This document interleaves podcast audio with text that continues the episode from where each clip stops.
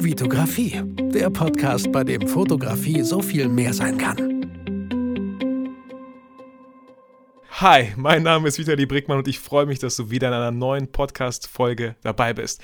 Und mein zweiter Gast dieses Jahr, im Jahr 2021, ist Ben Hammer und zufälligerweise hat Andreas Jorns, mit dem ich die Folge 2001 gemacht habe, Ben Hammer erwähnt, weil Ben, du anscheinend Andreas Jorns einen richtig coolen Tipp gegeben hast, wenn es ums Layout von Bildbänden geht, dass man die entweder in Keynotes oder in äh, PowerPoint einfach mal macht, damit man so einen besseren Eindruck dafür bekommt. Ben, herzlich willkommen, schön, dass du in meinem Podcast bist. Ah, okay, jetzt, äh, jetzt muss ich erstmal zeitlich mich sortieren, in welchem Jahr wir sind. Geil. Ja, moin, äh, Vitali, äh, danke für die Einladung. Und, Sehr äh, gerne. gut, das ist natürlich jetzt ein harter Einstieg mit Andy Jornsey. Aber es äh, stimmt, ich war kürzlich äh, bei ihm und äh, wir haben mal wieder ein bisschen gequatscht, was ich immer sehr genieße. Und er ist der Erste, der meinte, boah, das ist ja eine geniale Idee, weil alle Designer, Layouter, die äh, digitalen, kreativen packen sich an den Kopf, wenn sie von mir diese Geschichte hören. Aber es ist so, ja leider. Aber das fand ich so cool. Äh, aber ich fand es auch so, so interessant, äh, dass äh, Andreas Jorns dich erwähnt hat. Und ich dachte mir so, hey ja, Andreas, äh, Ben, mit Ben habe ich am Mittwoch mein Podcast-Interview. Äh, fand, ich, fand ich cool. Also äh, eine schicksalhafte Fügung. Und ich freue mich wirklich, dass du jetzt hier bist in meinem Podcast und wir einfach über die Fotografie quatschen, über deinen Weg in, in die Fotografie. Du hast auch ich weiß gar nicht, wie viele Bildbände du insgesamt gemacht hast, aber du bist einfach jemand, der Projekte vorantreibt, der einfach nur am Machen ist, immer wieder äh, über den Tellerrand hinausschaut. Ich, Ben, die Frage, die ich dir auf jeden Fall stellen wollte, bevor wir hier anfangen, ist, wo sind Time for Prince hin auf YouTube mit Amanda? Die sind nicht, die sind nicht weg, oder?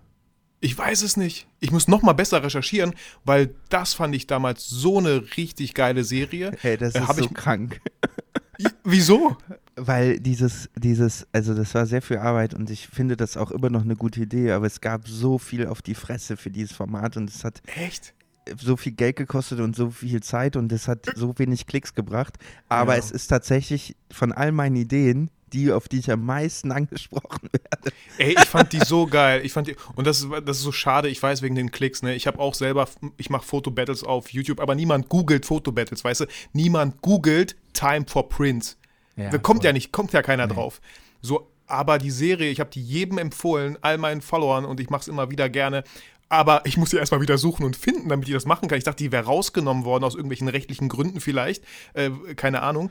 Nee, Werde ich nochmal schauen. Oder warte mal kurz, lass mich mal kurz gucken. Ja, äh, mach das mal. Die sind noch online, die sind noch online. Es gibt, glaube ich, Weil das war auch meine Inspirationsquelle, um mit äh, meinem guten Kollegen Oliver Hugo, den ich dich, äh, von dem ich dich ganz lieb grüßen soll. Vielen Dank, ähm, Grüße zurück. Olli, Grüße zurück, hat er gesagt. ähm, wir haben dann sowas wie Print-Feedback gemacht und wir haben es auch ganz äh, transparent kommuniziert, dass äh, inspiriert durch eure Serie Time for Prints, weil ich es einfach so cool fand, andere Fotografen zu sehen, deren Werke zu sehen, äh, euer professionelles Feedback darüber zu hören. Ähm, hast, du, hast, du, hast du reingelinkt? Ja, geil. Ja, das ist das der Playlist-Link, der müsste öffentlich sein. Oh, da sind die. Wie cool. Mega. Vitali war jetzt nicht so schwer zu finden. Ey, Ben, ich schwör's dir. Du denkst jetzt so, ja, Vitali Lava hat mir jetzt gar nichts gemacht. Doch, ich hab's gemacht. Ich habe Time for Prince eingegeben. Und mein Englisch ist gut für diese drei Worte. Habe ich, glaube ich, auch noch. Ich hätte es schaffen müssen. Also voll krass, cool. Äh, Leute, bitte unbedingt nach diesem Podcast in die Shownotes gucken. Da habe ich äh, die Playlist von Time for Prince. Und das muss ich wirklich, das ist wirklich ein richtig geiles Format. Ich schaue gerade, wie viele Episoden habt ihr rausgebracht. Alter Schwede wollt ihr mich verarschen? Ich habe nicht bei weitem alle gesehen. 64 Episoden, wo ja. Leute. Äh, äh, ben, erzähl du doch mal ganz kurz über das Projekt, bevor wir äh, tiefer äh, nee, zu du, dir kommen. Du, du, hast das, es gibt tatsächlich 64 Episoden, aber ich sehe jetzt direkt, Episode 63 fehlt, weil irgendwer mir von den Jungs oder Mädels äh, vor einem Jahr oder zweimal geschrieben hat, ob ich seine Episode rausnehmen könnte, was ich natürlich sehr gerne gemacht habe, weil äh, klar, äh, man entwickelt sich weiter, irgendwann steht man ja. vielleicht nicht mehr dahinter oder was auch immer. Genau. Ähm, aber so funktioniert das Internet natürlich eigentlich nicht. Also eigentlich lebt das Internet ja davon, dass Dinge online bleiben. Ja, äh, ja. Ach, das war so eine Schnapsidee. Ich hatte irgendwie mh, mm, über einen Blog äh, Bock auf gedruckte Bücher, so. Äh, das war ja, wir haben das 2015 aufgezeichnet, also es ist fünf Jahre her. Da war das mit diesem ganzen Self-Publishment Publishing äh, noch bei weitem nicht so groß wie heute. Da hat, glaube ich, äh, Paul Ripke war so der größte, bekannteste Fotograf in Deutschland mit seinen damals aber auch nur irgendwie 50.000 Followern oder so. Ähm, der erste, der so das vorangetrieben hat und ich hatte irgendwie durch meine erste Ausstellung Bock auf äh, Fotos drucken und dachte, wäre das nicht cool, wenn mal alle was schicken und äh, dann haben wir diesen diesen Aufruf gemacht und ich habe auch den Rückversand übernommen, wenn die Leute ihre Werke zurückhaben wollten. Und dann haben wir halt zwei Tage lang im, im Studio von Immo Fuchs äh, gedreht und uns die Werke nacheinander angeguckt und irgendwas dazu gesagt, mehr oder weniger Intelligentes. äh, man muss dazu sagen, ich hatte damals eigentlich noch gar keinen Plan von Büchern. Äh, also heute habe ich mehr als damals auf jeden Fall. Ob das besser oder schlechter ist, weiß ich nicht. Ich habe aber, wusste schon immer, ich habe eine starke Meinung. lieber lieber eine, äh, eine äh, starke Meinung als ein schwacher Beweis. Und ähm, deswegen hatte ich da irgendwie Bock drauf. Und äh, dann habe hab ich mit Amanda zum Glück jemanden gefunden, der da irgendwie sich hat überzeugen lassen, auch ein bisschen was aus weiblicher Sicht zu den Fotos zu sagen, weil Amanda ja auch eine sehr gute Ästhetik hat oder ein gutes fotografisches Gefühl. Ich wollte es gerade sagen, ich weiß nicht, ob, ob ich das gesehen hätte, Ben, nichts gegen dich, wenn Amanda da nicht dabei gewesen wäre. Nee, voll, das brauchst du ja auch für so Formate. Ja. Und ich hatte danach haben wir mal einen Anlauf probiert. Ich wollte das irgendwie vier Jahre später nochmal mit Websites machen und hatte mir dafür mit Mathis Zimmermann einen sehr guten Designer rausgesucht. Äh, das Format ist offiziell, ist die Festplatte kaputt, aber wir haben dann nach der Sichtung des Drehtags gesagt, dass es so bringt sowas von gar nichts, äh, dass wir das Format nie ausgespielt haben. Deswegen halte ich Amanda auch, wie du sagst, einen wichtigen Teil äh, zu meiner starken Meinung, äh, der halt irgendwie aus aus weiblicherer Sicht und fotografisch auch viel mehr Erfahrung als ich zu dem Zeitpunkt äh, einfach was dazu sagen konnte und nochmal eine andere Meinung reinbringt. Und ich glaube, das braucht so ein Format auch. Und ich kann, also ich finde es gut, wenn da einfach zwei verschiedene Parteien sitzen. Da ist natürlich auch ziemlich viel Schwachsinn bei, ne? Äh, was mir aber wichtig war, das Format jetzt nicht nur, da sitzen zwei Leute und voll, die Fotografie verstanden sondern es sollte ich finde das richtig Spaß wichtig, machen. weil ich kriege immer wieder das Feedback, ähm, dass manche Leute abgeschreckt werden zu äh, von, von über zu, es ist zu professionell, es ist zu gut. Ich, ich, äh, die werden eher so gehemmt in ihrem, äh, ja, fotografisch, ja, boah, da komme ich nie hin, das ist so gut und fangen erst gar nicht an. Und ich finde ja, es ist, ist eine richtig schöne, gesunde Mischung, dass man sieht, ey, guck mal, die haben auch klein angefangen. Oder hey, guck mal, wir haben auch solche Bücher, wo Leute, ich finde es äh, heutzutage, Ben, finde ich so viel wert, wenn man etwas macht und nicht darüber quatscht, es zu machen. Deswegen, egal wie schlecht manchmal Sachen sind oder Fotobücher, aber hey, voll herzlichen Glückwunsch, dass du ein Fotobuch gemacht hast. So. Ja, äh, das war auch damals so, also da waren bestimmt ein paar dabei, die echt kacke waren, ne?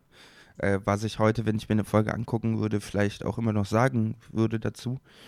Aber wenn man sich mal die Namen anguckt, die was eingeschickt haben und wo die heute stehen und was die heute machen, siehst du halt auch da, wie krass die sich weiterentwickelt haben. Und du siehst dann von den 63, wie viele am Ball geblieben sind, wie viele haben vielleicht auch aufgehört äh, und wie viele sind äh, verschwunden einfach. Ähm. Und das ist halt auch dann so, dann siehst du, dass vielleicht der Talentiertere vor fünf Jahren irgendwann die, die Muße, die Kraft, die Ausdauer, die Motivation verloren hat.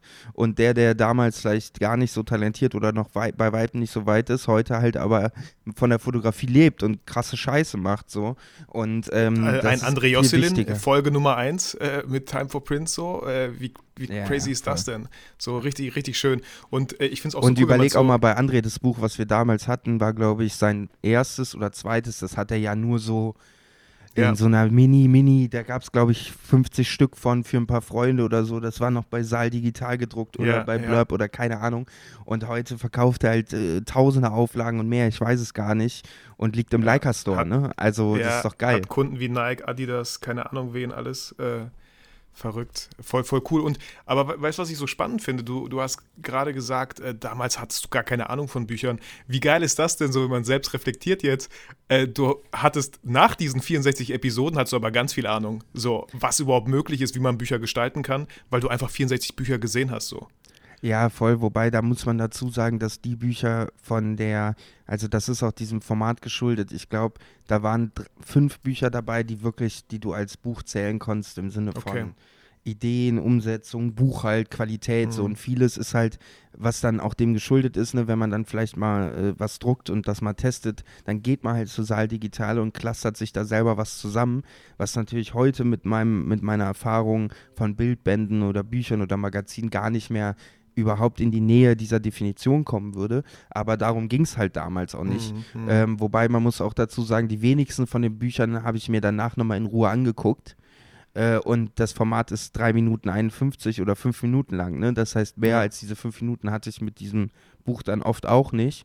Und ähm, das reicht aber für mich meiner Meinung nach, um einen Eindruck und eine gute Idee zu erkennen oder was gut oder schlecht zu finden. Ne? Und genau das habe ich euch voll hoch angerechnet, äh, dass erstens, manche Episoden sind nicht lang und manchmal sind die nicht lang, weil das Buch einfach nicht gut war. Und ich finde eure knallharte Kritik, finde ich an der Stelle richtig, richtig geil. Ähm, jetzt, äh, ich wollte noch irgendwas richtig Cooles und Schlaues sagen. Ähm, und, und den Ersteindruck, den kannst du ja nicht nochmal herstellen. Nee. Und das finde ich so cool, ja. Ihr habt euren Ersteindruck in diesem Video. Man sieht, ich fand das ja auch so kreativ. Ich fand das Logo geil. Ich fand, Leute, schaut es euch unbedingt an. Ich will hier gar nicht so äh, auditiv schleimen. Ja, aber- mach Werbung für ein altes Format. genau, ich assi, ey. ey. Wir kommen aber auch noch zu neueren Formaten, wenn beruhigt dich gut, mal. Ja. alles gut. Aber, ey Leute, doch ihr schön, kriegt da so viel hat. Inspiration. Kriegt, das ist so schön. Und ich weiß, was du meinst, so ähm, ganz viele, 95% davon sind keine Bildbände, aber ihr kriegt da ein Gefühl für. Und wenn ihr danach keinen Bock habt, irgendwas zu printen, äh, dann weiß ich auch nicht. Wir können gerne das Printthema ein bisschen verlassen. Mit Andreas Jorns haben wir eine Stunde drüber gesprochen. so, äh, wie gesagt, na, letztes Mal Werbung gemacht, schaut auf jeden Fall in die Shownotes. Äh, zurück zu dir, Ben. Ähm, normalerweise steige ich nicht so ein. Ich steige immer mit der Frage ein, die ich super, super spannend bei jedem Fotografen, bei jedem Menschen finde. Mein Podcast heißt, Fotografie kann so viel mehr sein. Und das kriege ich immer wieder mit. Und deswegen frage ich dich, Ben, wie hat dich damals die Fotografie gefunden? Punkt. Fragezeichen. Ach, das habe ich glaube ich auch schon. Ich weiß gar nicht, ob ich es mal runtergeschrieben habe, aber ähm, es ist eigentlich sehr unromantisch. Ähm, ich äh, hatte ja mit benhammer.de irgendwann mal einen relativ großen Fotoblog, äh, auf dem ich überwiegend Fotografie gefeatured habe. Also da spielte meine eigene Fotografie keine Rolle. Und nach meinem Abitur habe ich ein Jahr lang Praktikum in der Firma von meinem Onkel gemacht und da so ein bisschen Projekte nach vorne getrieben und natürlich auch meinen Blog so äh, nach vorne getrieben, weil ich das unbedingt mal ausprobieren wollte, ob da was geht oder nicht. Und äh, nach so einer, also für jemand wie mich, der sehr gern unter Menschen ist, der gerne provoziert, der Bullshit labert, der Leute verarscht, der sich aber auch gern gut unterhält, der einfach eine gute Zeit mit Menschen hat, ähm, war das natürlich schwer nach so einer Schulzeit, wo du jeden Tag einen Haufen verschiedene Kurse hattest und verschiedene Menschen gesehen hast, ähm, auf einmal nur noch in so einem Office zu zweit zu sitzen und den ganzen Tag am Rechner und abends noch den Blog zu machen und morgens den Blog zu machen und dann wieder am Rechner zu sitzen. Und dann habe ich so überlegt, so, wa, wa, was brauche ich denn jetzt in meinem Leben, um wieder unter Menschen zu kommen? Weil ich meine, nach der Schulzeit weiß jeder, sprengt die Leute in die verschiedensten Regionen der Nation und jeder hat neue Prioritäten und alles lebt sich ziemlich schnell auseinander. Vor Oder Region dann- von World of Warcraft. ja, oder das. Also es gibt da eine Million Gründe, warum die Leute irgendwie äh, nicht mehr greifbar sind oder warum man vielleicht auch keinen Bock mehr auf die hat. Und dann habe ich halt da gesessen und überlegt, so was passt zu meinem Blog, was bringt mich raus und äh, was könnte ein Hebel sein, wo ich sage, ey, da springe ich über meinen Schatten und bewege mich vom äh, Rechner weg. So könnte ich Video filmen, wären es vielleicht Videos geworden. Hätte ich, wäre ich musikalisch, hätte ich gern Musik gemacht, aber das Einzige, was dann irgendwie Sinn machte, in dem Umfeld mit Blog und digital war irgendwie die Fotografie und zu sagen, ey, ich kann Sachen dokumentieren, ich kann äh, das, das so als mein Türöffner nehmen, irgendwo hinzukommen und das gleichzeitig auch für meinen Blog als Inhalte spielen. Und dann habe ich mir 2012, glaube ich, äh, direkt Kameras und Blitze bestellt und 2013 angefangen mit dem Fotografieren und äh, das ist wild Ich finde das- teilweise, Ja. aber Ja, also ich finde es schon irgendwie romantisch, Ben. Äh, und wenn nicht, dann werde ich hier romantische Musik drunter legen. ähm, aber ich finde es interessant, dass du sagst, äh, ich habe mir Kamera und Blitz geholt. Also Blitz wäre das Letzte, was ich mir wahrscheinlich geholt hätte. Warum hast du dir Blitz geholt? Äh, das war so ein bisschen dem geschuldet. Also klar, wenn du dann die erste Kamera hast, das war eine 550D, glaube ich. Ähm, Mit internem Blitz, ne? So, genau, mit diesem... der so ausklappt, wenn man ja, auf Auto genau. hat und nicht auf P. Genau, genau, genau, genau. Der auch geil sein kann, aber ähm, erstmal war so die Idee ja, äh, dokumentieren, Veranstaltungen besuchen, messen, bla bla bla.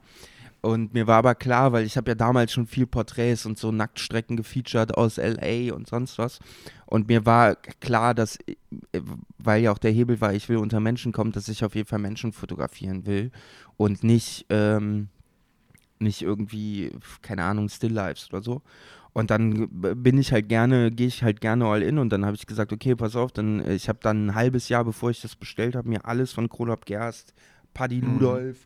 Äh, äh, alles angeguckt und dann gesagt, okay, ich bestelle mir ein Beauty-Dish, ein Hintergrundsystem und fange in meinem Kinderzimmer irgendwie, Geil. Hohlkehle auf und lade mir irgendwelche alten Schulfreunde ein äh, und fotografiere die. So. Also du sagst Kinderzimmer wirklich bei, bei, bei, bei Eltern in deinem, in deinem Zimmer. Hast du da alles aufgebaut?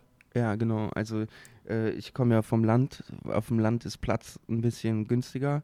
Und ich bin dann äh, in den Keller gezogen und hatte da irgendwie so, eigentlich war das mal als Wohnung für meine Oma gedacht, hatte da irgendwie so 35 Quadratmeter Zimmer oder so. Und da war, hatte ich auch eine eigene Tür äh, und dann konnten halt die Leute einfach direkt zu mir reinkommen. Und da hatte ich halt Platz, außer der Deckenhöhe natürlich, äh, um was aufzubauen. So, und dann habe ich da dann aber auch wieder all in gesagt, so jetzt jede Woche ein Shooting. Oder ich habe angefangen, äh, erst jeden Monat eins, dann habe ich zweimal im Monat, am Ende viermal im Monat und wollte mir das einfach reingeben. Mhm. Viele War das- dieser das- schlechten Fotos habe ich auch veröffentlicht. Ja, aber hey, äh, man muss schlechte Fotos machen, um bessere zu machen, ne? Sonst, Ja, äh, vor allem, was ich sagen muss, wenn ich die heute praktisch, außer das Model vielleicht, ne, so was jetzt nicht heißt, dass es in der Schule keine schönen Menschen gibt, aber ähm, außer vielleicht die Qualität der Menschen vor der Kameras, was ihre Modelerfahrung angeht, könnte ich die, wenn ich die, glaube ich, viele davon neu looke, Mhm. auch mit einem guten Gewissen nochmal irgendwo unterstreuen auf Instagram und es wird keiner merken, dass die irgendwie zehn Jahre alt sind. Mhm. Also, Aber ich finde es ich find's cool, äh, einfach auch diesen Prozess. Und äh, ich finde es auch spannend, äh, du sagst, jede Woche, war das, musstest du dich teilweise zwingen, musstest du dranbleiben oder war das wirklich jede Woche, du hattest Bock auf dieses Shooting? Oder war da sowas so, ey, wenn ich gut werden will, dann muss ich einfach jede Woche shooten, egal ob ich jetzt gerade Bock habe oder nicht. Wie war das da bei dir? Boah, ich glaube, das war also dadurch, dass ich dann Termine ja, äh, dass ich äh, Termine äh, festgemacht habe, ne, und man auf dem Land eben nicht so wie in Köln ist, scheißegal, ob du kommst oder nicht, dann mache ich was anderes, sondern das ist ja auch irgendwie geplant und Anreise Mhm. und kommt jemand mit Bus und Bahn oder hat der schon ein Auto oder lässt er sich fahren oder was auch immer, ne. Ähm, wenn dann ein Termin steht, steht er so. Und dann kam mir auf meiner Seite nichts dazwischen, weil halt ei- einfach auch eine Verantwortlichkeit dem Gegenüber bestand. Und am Anfang war ich halt so viel damit beschäftigt, Lichter auszuprobieren, zu überlegen, wo will ich hin, mit, mit Make-up, ohne Make-up, mit legeren Klamotten, ohne Klamotten, dass ich gar keine Zeit hatte, darüber nachzudenken, was ich jetzt eigentlich langfristig will, weil ich erstmal überhaupt alles raffen wollte und ausprobieren. So. Und äh, die Bilder, die dabei entstanden sind, was war so die Plattform, wo man das hochlädt? Instagram gab es damals, glaube ich, noch nicht. Ich Oder hab, doch, ich habe geguckt, ich bin seit 2011 auf Instagram. krass, seit wann gibt es Instagram eigentlich? Hab Ich glaube noch nie so richtig- 2009 oder so. Ich weiß Okay. nicht. Also hast du auch tatsächlich dann die Shootings immer da gepostet oder auf deinem Blog? Nee, das war Oder- tatsächlich dann immer auf dem Blog und ein bisschen Behance und so, auf Instagram nicht so viel. Das habe ich irgendwann auch begonnen, aber ähm, das war eher so ein Tagebuch. Also äh, erste Verwertung war damals immer der Blog. Dann habe ich da fünf, sechs Bilder von dem Shooting hochgeladen. Und ja, Und, und äh, du sagst, äh, äh, genau, Tumblr war ja so die, die krasse Blogger-Plattform. Ähm, durch, durch welche Plattform wurde sie dann abgelöst? Ich glaube, irgendwann war Tumblr nicht mehr so, dass. Nee, WordPress kam dann, glaube ich, irgendwann dann hat jeder angefangen mit WordPress, oder? Ja, ich, also ich glaube, Tumblr und Work, äh, Tumblr gibt es schon ziemlich lange, WordPress gibt es aber auch schon ziemlich lange. Ich habe tatsächlich auf WordPress angefangen. Äh, deswegen war Tumblr immer nur so ein Nebending. Also ich habe nie ernsthaft auf Tumblr gebloggt. Es gab noch blogger.com und so, also es gab verschiedenste äh, Website-Systeme. Aber ich hatte halt irgendwie, äh, Tumblr ist für mich halt durch das Rebloggen geil, um Inspiration zu sammeln. Das wurde dann aber irgendwie durch Pinterest und Instagram Mhm. ziemlich verdrängt, weil es da einfach noch übersichtlicher ist. Dann wurden sie ja irgendwann vor ein paar Jahren von Yahoo, glaube ich, gekauft. Dann haben sie jetzt auch das Zensurproblem. Damit ist Tumblr, was eigentlich eine halbe Porno-Plattform ist, natürlich für meisten uninteressant. genau. Ich, ich versuchte mich gerade daran zu erinnern, wie ich mich auf Tumblr verlaufen habe, aber es waren wahrscheinlich irgendwelche nackten Bilder. genau, jetzt hast du es. Ähm, würdest du sagen, dass sich es heute immer noch lohnt, einen Blog zu starten und wenn ja, warum? Boah, da habe ich jetzt auch viele Jahre gekämpft mit, ähm, aber ich bin der festen Überzeugung, ist die einzige Möglichkeit. Also ich habe das dieses Jahr bei meinem Jahresrückblick gemerkt, das war halt in den ersten Jahren super geil. Du bist einfach die Monate durchgegangen, hast gesehen, wo warst du, was hast du gebloggt, äh, was hast du fotografiert und dadurch, dass jetzt irgendwie ähm, das alles so ein bisschen auf verschiedenste Netzwerke aufgeteilt wurde, ist halt immer schwieriger. Mhm. Natürlich war es damals auch eine geile Zeit. Die Blogs waren in Deutschland noch nicht so groß, wie sie dann jetzt später wurden, bevor die Influencer kamen. Äh, man konnte gut aus den Netzwerken wie Facebook rauslinken, Traffic verlinken, so, das gibt es alles nicht mehr. Aber wenn ich so in meiner Google Search sehe, über welche Suchbegriffe Leute auf meine Website kommen und das jeden Monat von Artikeln, die fünf Jahre alt sind, dann weiß man halt auch, warum eine Website immer noch einen Wert hat, weil das mhm. wird Instagram und YouTube, YouTube vielleicht zunehmend, äh, wenn es gut verschlagwortet ist, das wirst du mit Facebook, Instagram nicht hinbekommen. So, und dass Leute mhm. nach einer Problemlösung googeln und auf deine Website kommen.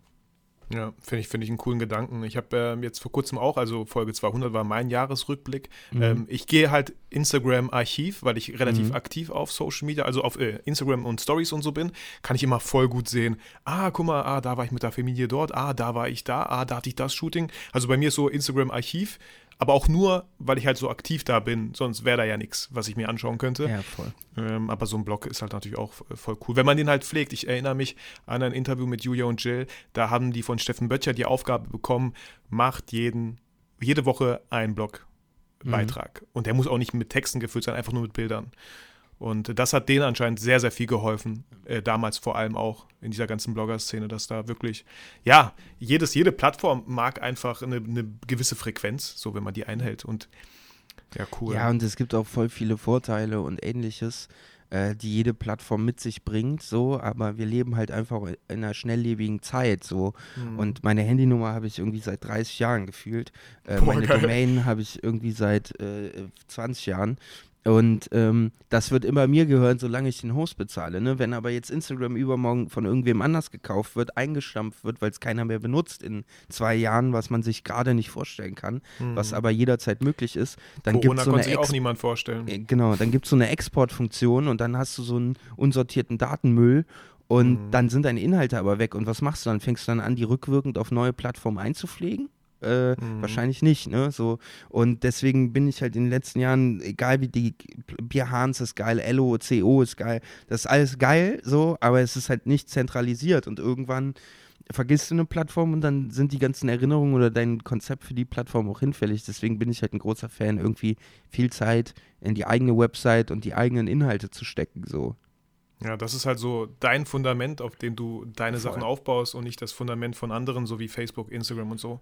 Ja, und ja. das ist ja auch das, wo ich, äh, äh wo ich herkomme. Ne? Wäre mein Blog nicht so groß gewesen, hätte ich niemals angefangen zu fotografieren. Wäre mein Blog nicht so groß gewesen, hätte ich am Anfang äh, nicht die Kohle gehabt, um mir Fotografie zu finanzieren, weil der Blog das finanziert hat. So wäre der Blog nicht so groß gewesen, meine Website so stark, gäbe es keine Suchanfragen, die mir Jobs vermitteln. Ne? Also das passiert auch über Instagram ab einer gewissen Größe so und vielleicht entdeckt dich ja auch jemand, aber die, die Jobs, die Geld bringen und wo nicht jemand kostenlos Fotos haben will oder für 100 mhm. Euro Fotos, das sind die, die über eine Recherche, über eine Suche kommen. So und die kommt über YouTube, äh, über Google und nicht über Instagram. Ne? Mhm. Du hast gerade so Sachen gesagt wie, du hast seit 30 Jahren deine Handynummer. Also klar, wir leben auch voll in der schnelllebigen Zeit und ich habe erst gestern, glaube ich, so einen Instagram-Beitrag geschrieben, dass, weißt du, bei Amazon bestellt und morgen ist schon da, die Leute haben einfach null, null Geduld, alles muss jetzt sofort gehen, immer nur diese kleinen Sprints, um abzuhaken. Äh, was, was waren bei dir so Sachen, wo du sagst, das mache ich schon, schon länger? Ich meine, manche Sachen hast du erwähnt. Und woher holst du diese Geduld, diese Beharrlichkeit, diese Ausdauer? Äh, wie, wie stehst du dazu, dass du denkst, ich weiß, vielleicht sehe ich jetzt gerade keine Ergebnisse oder so, aber es wird sich verdammt nochmal lohnen, da dran zu bleiben und nicht sofort aufzuhören. Boah, ähm, das ist eine super interessante Frage. Ähm, das ist halt so, ach, ich weiß es auch nicht. Zum einen äh, mache ich es, glaube ich, ganz gut, dass ich meine Themen immer mische. Ne? Also es geht ja bei mir auch nicht nur um Fotografie, sondern dann mache ich mal ein ein YouTube-Format wie Time for Prince, wo die Fotografie eine Rolle spielt, aber eigentlich bin ich mit dem Versand und der Akquise von Teilnehmern beschäftigt und das zu verarbeiten mit Texten im Internet. So. Äh, dann mache ich Ausstellungen, wo die Fotografie vielleicht auch nur ein kleiner Teil ist oder Veranstaltungen. Also ich suche mir halt immer Dinge raus, auf die ich dann irgendwie Bock habe, weil die mich interessieren und die will ich ausprobieren, die natürlich immer irgendwie in diesem Gesamtkosmos ein, eine Schnittmenge haben, aber die mir halt auch ermöglichen, ganz neue Dinge zu lernen und Einblick in ganz neue Bereiche zu bekommen, sodass ich mich nicht langweile. So ähm, würde ich, glaube ich, nur fotografieren und mein Tag bestände nur noch darin, Shootings zu planen und umzusetzen und Rechnung zu schreiben und das nächste zu planen. Ich glaube, dann hätte ich auch schon längst keinen Bock mehr an der Fotografie. Dadurch, dass es aber in so Wellen sich bewegt und ich immer wieder Lust habe auf Neues und mich dann da auch reinknie und dann irgendwie da all in gehe, äh, kann ich mich ganz gut beschäftigen. Und äh, ich hatte letztens die Diskussion auch mit einem Mädel, ähm, mit einem Model nach dem Shooting und das war auch super interessant, weil da ist mir auch nochmal bewusst geworden, ey klar, mit 22 bist du so jung, naiv, wild, willst alles machen, so. Und jetzt bin ich halt 30, dachte, ich werde niemals so alt und kann mir das niemals vorstellen, wie ich mit 30 sein soll. Bin immer noch derselbe Honk wie mit 16 wahrscheinlich, aber merke halt, dass du mit jedem Lebensjahr immer mehr Erfahrung sammelst und immer immer mehr Zusammenhänge verstehst und auf einmal auch weißt, wie eine Veranstaltung funktioniert, ein Ticketing-System, eine GEMA-Gebühr und du denkst okay, wäre ich halt vor drei Jahren gestorben, äh, hätte ich diese Erfahrung gar nicht machen können, weil die habe ich jetzt erst in den letzten zwei Jahren gemacht. Und das so mir bewusst zu machen, wie krass das eigentlich ist, wie viel man inzwischen schon gelernt hat, äh, finde ich total geil. So, und äh, das ist dann auch immer wieder die Motivation, was Neues auszuprobieren. Weil wenn ich da sitze und denke, ich habe Bock jetzt ein Kino zu mieten und einen Film zu zeigen, warum nicht einfach machen? Was wird das kosten? Mm, ein Taui ja, so ein Kino mieten, 2000 Euro, what the fuck? So, dann ja, let's do geil. it. Geil, geil. Äh, lustig, dass du das äh, ansprichst. Ich habe gestern erst irgend so ein Tim Ferriss-Video ge geschaut und äh, er meint, äh, da ging es irgendwie so um Unternehmen gründen und so, ne?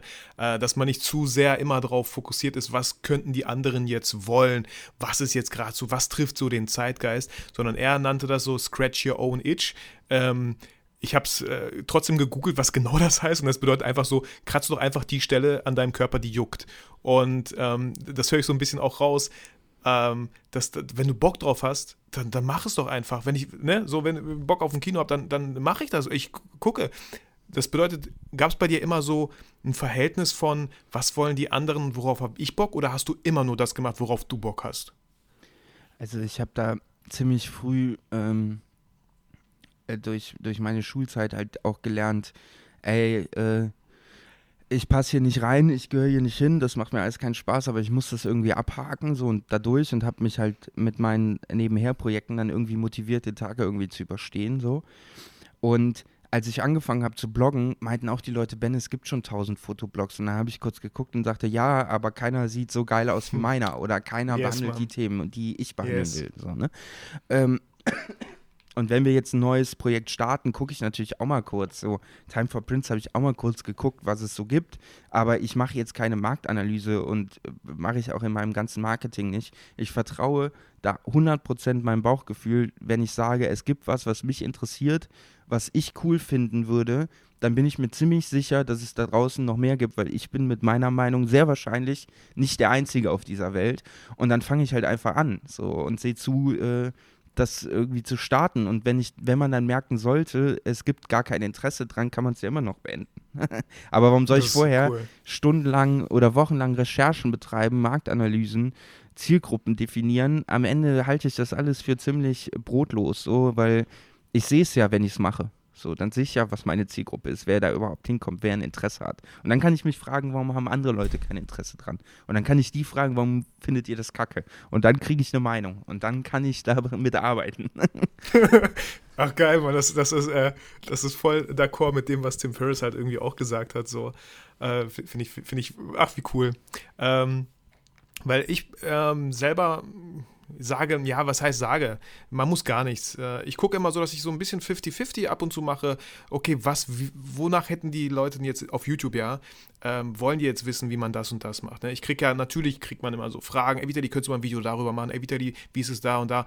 Und äh, hey, warum nicht einfach ein Video dazu machen, auch wenn es nur einer will und wahrscheinlich interessiert es auch andere.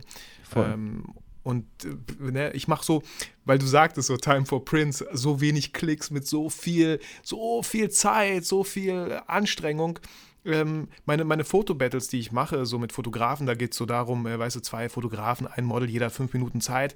Am Ende entscheidet die YouTube-Community, welches Bild besser ist. Diese mhm. Funktion gibt es leider nicht mehr. Äh, Abstimmungsfunktion gibt es nicht mehr, aber ist nicht schlimm. Man kann ja sagen, schreib es in die Kommentare, damit hast du wenigstens ein bisschen Traffic in den Kommentaren.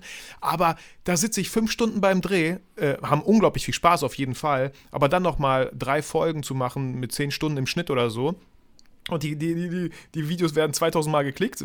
Ich weiß nicht, vielleicht auch mal 5000 Mal, aber das war es dann auch bei weitem. Und dann mache ich so ein Video zu Hause, wo ich über das 35mm 1.4 Sigma quatsche. Und es hat so 20.000. Weißt du, wo ist, äh, Leute, come on. Aber das darf man nicht unterschätzen so. Also, genau, das ist halt genau das, was du sagst mit dem einen. Das ist das, wo man sich selbst verwirklicht und was einen vielleicht auch in, so als Persönlichkeit ein bisschen mehr definiert. Und das andere ist halt das, was der Markt will. Und das ist aber auch, finde ich, vollkommen okay. Bei dem Time for Prince sage ich aber auch ganz ehrlich, ne, ähm, da haben wir 63 Folgen gemacht, das waren zwei Tage, ne? Bis mein Blog lief, mhm. habe ich drei Jahre jeden Tag Blogposts gemacht. Und die ersten zwei Jahre von 79 Lesern im Monat, ne? So, also, das habe ich ja auch viel länger gemacht, bis sich ein Erfolg einstellte. Wer weiß, was aus Time for Prince geworden wäre, hätten wir das noch viermal gemacht und jetzt 200 Episoden, ne? Man weiß es ja nicht, mhm. weil ich da eben nicht lang genug äh, durchgehalten habe, dass es bei deinem, äh, bei deinem Shootout, wenn man das jetzt so nennen will, äh, du meinst Fotobattle? Ja, ähm, ist es vielleicht dasselbe, wenn du das irgendwie jetzt fünf Jahre durchziehst, dann mhm. ist es vielleicht das größte Fotoformat auf YouTube. So, das wirst du aber nur erfahren, wenn du halt lang genug durchhältst. Ja. Ne? Und deswegen finde ich auch, dieses Klick-Argument ist halt auch klar, das ist voll schlecht äh, performant, performierend.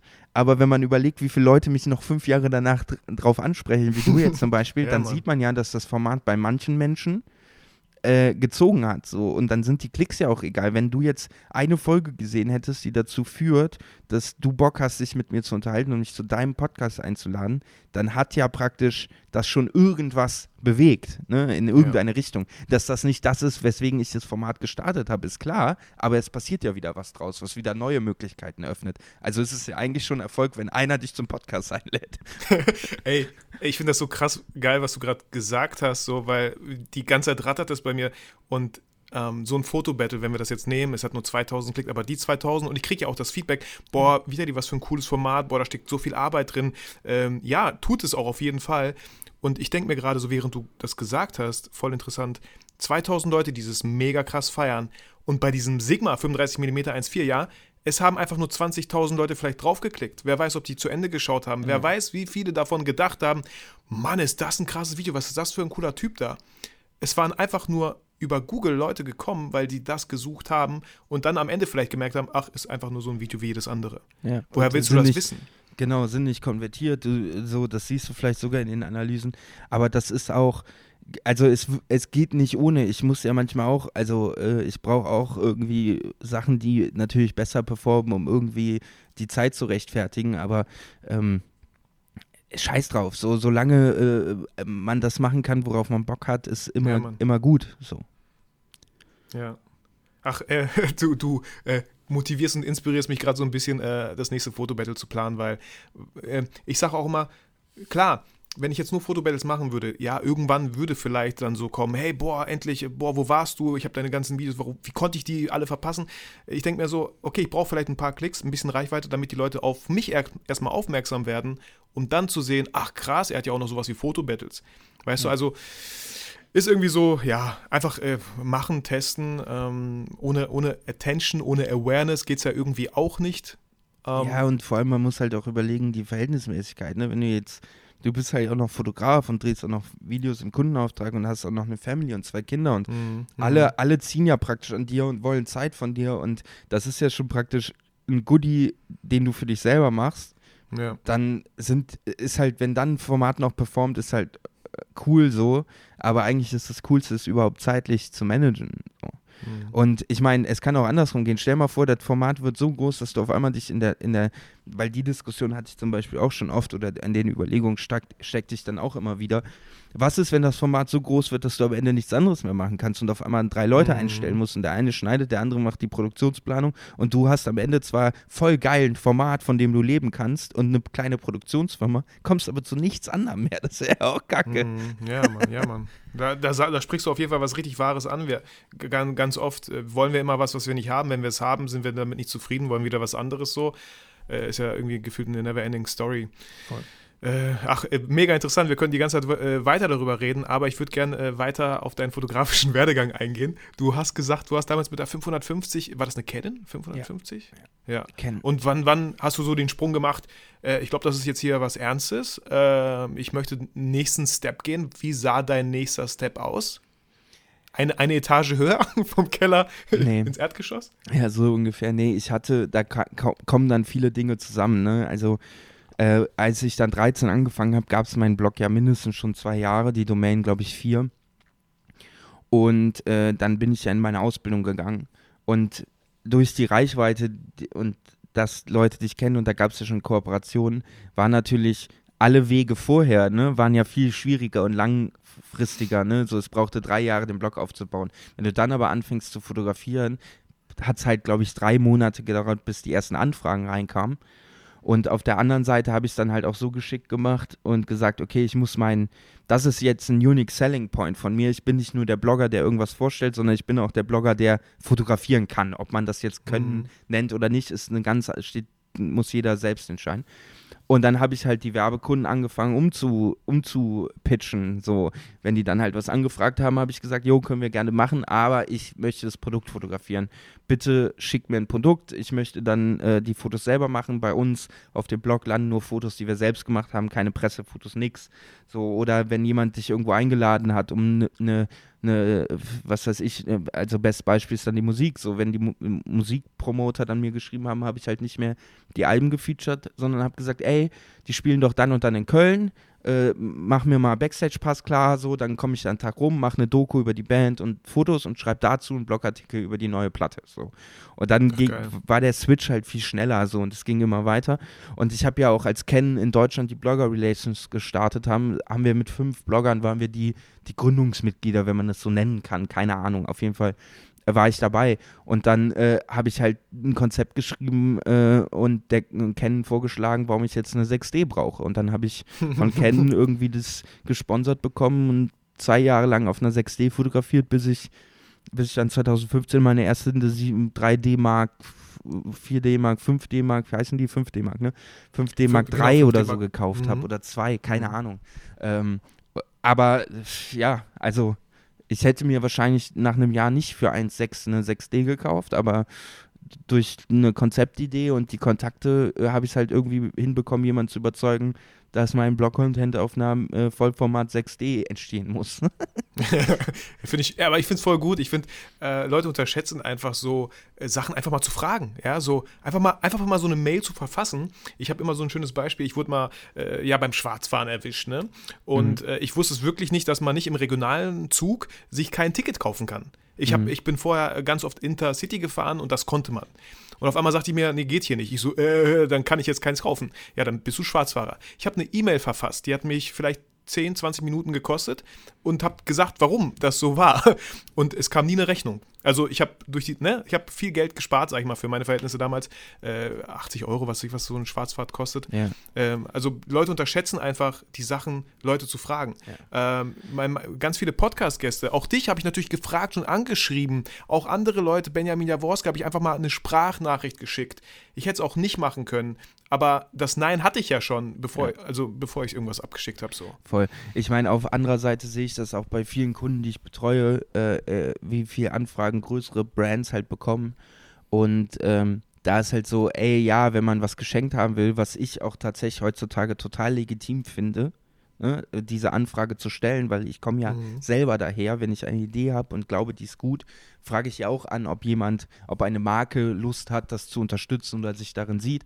Nur das, was ich halt auf Kundenseite sehe, ist halt lieblos und fast frech, wenn Leute mit zwei 100 Likes oder was auch immer, Zahlen jetzt mal egal, Mhm. ähm, schreiben, ey, kann ich auch mal was geschickt bekommen, hier ist meine Adresse. Man muss auch da sich halt Zeit nehmen und jemand, man will was umsonst oder man will Zeit, dann muss man das Gegenüber, ohne dass man es kennt, überzeugen.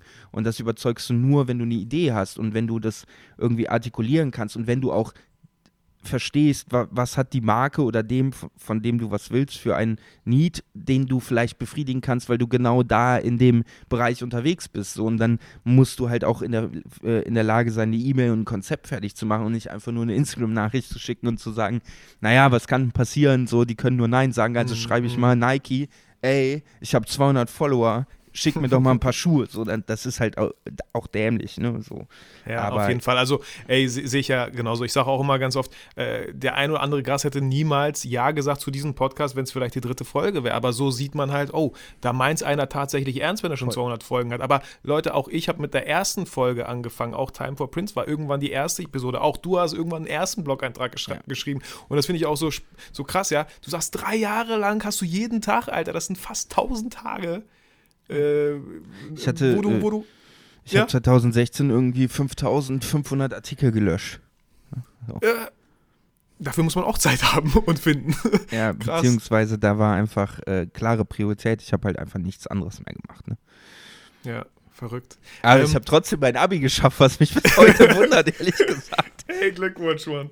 Glückwunsch, Ben. Ja, Äh, das ist das du- höchste Gut, was man in Deutschland erreichen kann, das Abitur. Ja. Mhm. Ja, voll, Mann. Ähm, Nein, Fotografierst du das immer war ein noch? Witz. ja, ja, genau, damit wir das hier kurz einmal klarstellen. Äh, fotografierst du immer noch mit Ken? Äh, Bist du Ken ja, treu geblieben? ich bin, äh, ich bin relativ ähm, zügig dann nach meiner Ausbildung zu Fuji gewechselt.